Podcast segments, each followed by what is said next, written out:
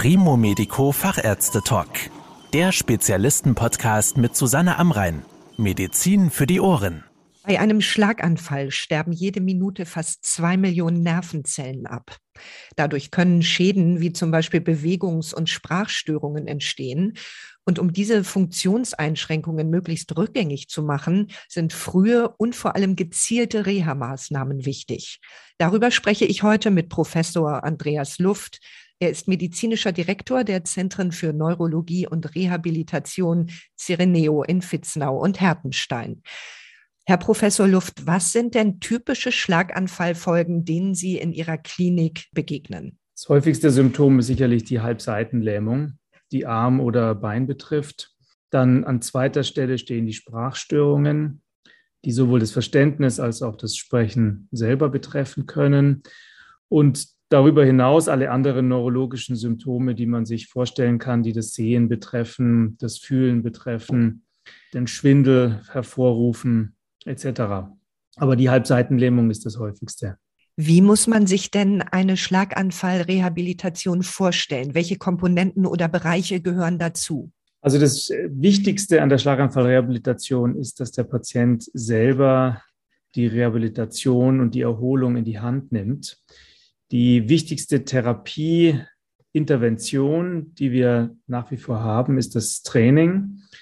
Das Training kann sehr viele Formen annehmen, aber allen Formen gemeinsam ist die Beteiligung des Patienten und dafür muss die Motivation, die Ausdauer, die Kraft erstmal da sein.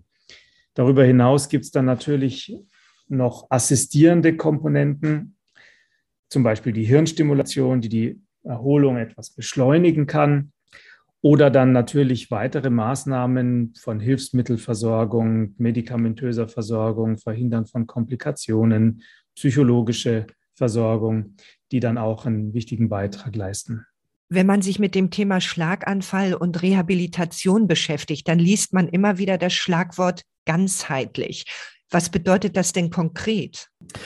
Ja, das ist etwas ein Modewort. Also ganzheitlich bedeutet ja eigentlich, dass man alle Aspekte mit einbezieht. Und natürlich machen wir das bei jedem Patienten, nicht nur in der Rehabilitation, auch in der Akutversorgung, muss man immer alles, was sich präsentiert, in die Entscheidungen mit einbeziehen. In der Rehabilitation wird der Begriff häufig verwendet, weil natürlich diese Ausfälle, die nach einem Schlaganfall auftreten können, verschiedene Systeme des Gehirns betreffen können und die interagieren dann wiederum miteinander und führen dann zu ganz unterschiedlichen, viele Bereiche des Lebens betreffenden Ausfällen. Also zum Beispiel nehmen Sie einen Patienten, der dessen Arm gelähmt ist, der kann dann zunächst mal nicht mehr sich die Zähne putzen, nicht mehr essen. Der ist dann aber zu Hause auch nicht mehr selbstständig, braucht dann Hilfe. Das hat wiederum Auswirkungen finanzieller, sozialer, psychologischer Art.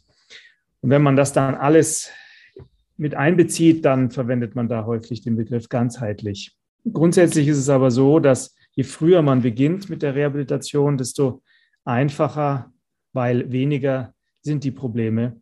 Deshalb versuchen wir möglichst frühzeitig anzusetzen und Folgeschäden dann zu vermeiden. Nun äußern sich die Folgen eines Schlaganfalls bei jedem anders und in unterschiedlicher Ausprägung. Wie individuell muss denn eine Schlaganfallrehabilitation sein? Also Machen zum Beispiel eher Gruppensitzungen Sinn oder ist auf jeden Fall eine Einzeltherapie erforderlich? Einzeltherapien sind erforderlich. Wie Sie sagen, ist jeder anders, nicht nur in der Ausprägung seines Defizits, sondern auch der weiteren Faktoren, die einen Einfluss haben auf die Erholung. Deshalb muss man die Therapien immer sehr stark anpassen. Also ein Beispiel, viele der Geräte, die man verwendet für die Beintherapie, sind abhängig von der physischen Konstitution des Patienten. Allein da schon braucht es viel Anpassung. Also wir machen eigentlich nur Einzeltherapien. Die Gruppentherapien sind beschränkt auf ganz spezielle Einzelfälle, zum Beispiel Kommunikationstraining, wo dann mehrere Patienten miteinander auch kommunizieren müssen. Aber meistens braucht es die Personalisierung, sagt man, der Therapien auf die Voraussetzungen des einzelnen Patienten. Nun ist ein Schlaganfall ja doch ein einschneidendes Erlebnis, das auch mit Angst und vielleicht sogar einem Schock verbunden sein kann. Welche Rolle spielt denn die Psyche nach einem Schlaganfall und bei der Reha? eine entscheidende. Es gibt ein extra Krankheitsbild, das nennt sich die Nachschlaganfall-Depression, die sehr häufig ist und die, wie ich eingangs schon sagte, die Motivation zerstört, am Training teilzunehmen. Die kann man nur mit psychologischen Methoden, eventuell auch medikamentösen, psychiatrischen Ansätzen angehen. Das ist immer ein Teil der Rehabilitation.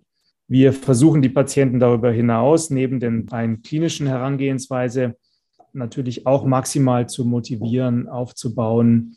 Da ist die positive Rückmeldung ganz wichtig, insbesondere die Rückmeldung über den eigenen Verlauf der Erholung, den die Patienten häufig gar nicht so mitkriegen. Sie sehen dann meistens nur die Behinderung, stellen die ganz ins Zentrum, sehen aber dann nicht die Fortschritte, die sie eigentlich von Tag zu Tag oder von Woche zu Woche machen. Wie groß sind denn die Chancen, dass die entstandenen Schäden nach einem Schlaganfall wieder rückgängig gemacht werden können und dass vielleicht wieder ein ganz normales Leben möglich ist? Das hängt eben sehr stark von der Ausprägung des Defizits ab. Insgesamt erreichen etwa die Hälfte der Schlaganfallpatienten wieder ein ganz normales Leben wie vorher. Die Verläufe sind sehr, sehr unterschiedlich. Es gibt Patienten, die sind sehr schwer betroffen, erholen sich vollständig, anders, die sind nur leicht betroffen und behalten diese leichte Einschränkung. Die Patienten, die eine Einschränkung behalten, müssen ihr Leben ändern. Das müssen aber die meisten Patienten ohnehin, weil sie einen zweiten Schlaganfall vermeiden müssen.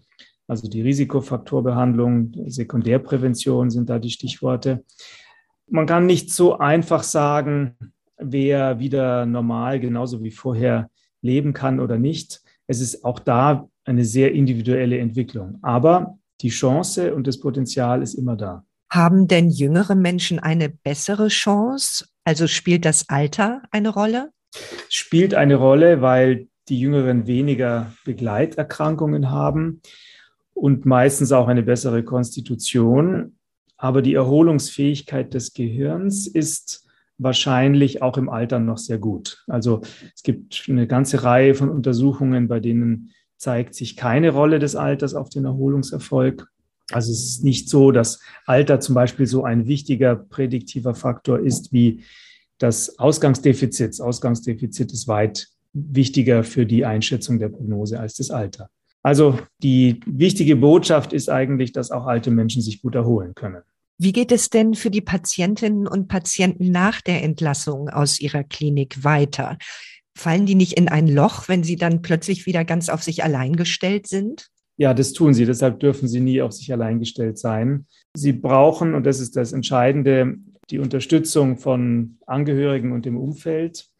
Sie brauchen eine weitergehende Behandlung zum Beispiel als ambulante Therapie oder als Heimtherapie, dass sie jemand zu Hause besucht. Es gibt auch immer mehr Möglichkeiten jetzt über Internet, also über den Computer, das nennt man Telerehabilitation, zu Hause weiter zu behandeln. Wichtig sind da zwei Dinge. Einmal, dass die Patienten den neuen Herausforderungen, die dann das häusliche Umfeld wieder bietet oder das Arbeitsumfeld, das Umfeld, in dem sie vorher lebten, dass sie diesen Anforderungen wieder gewachsen sind und dass sie das übersetzen können nach Hause, was sie in der stationären Rehabilitation erreicht haben. Das ist auch nicht immer unbedingt so einfach möglich. Nehmen Sie einen Patienten, der gelernt hat, auf dem Klinikboden zu gehen und jetzt kommt er zu nach Hause und hat Teppichboden. Das ist das Gehen ein ganz anderes. Das muss man erstmal wieder umsetzen können. Wäre es denn dann nicht vielleicht sinnvoll, so einen stationären Aufenthalt nach einiger Zeit nochmal zu wiederholen als Erinnerung? Ja, man kann sich vorstellen, dass diese Versorgung dann im häuslichen Umfeld eine Art Erhaltungstherapie darstellt, die verhindern soll, dass sich der Patient wieder verschlechtert. Das hat auch viel mit Erkennen von Verschlechterung zu tun, also mit Diagnostik. Die Studien haben gezeigt, dass wenn man kürzere Zeit intensiv trainiert und therapiert, man einen größeren Erfolg hat, als wenn man in niedrigerer Dosierung dauerhaft vor sich hin behandelt. Deshalb sind wir sehr dafür, dass man so kurze stationäre Reha-Aufenthalte, zwei bis drei Wochen, nach einiger Zeit dann wiederholt, um nochmal eine Art Booster-Effekt zu haben, um die Erholung nochmal auf ein neues Niveau zu heben.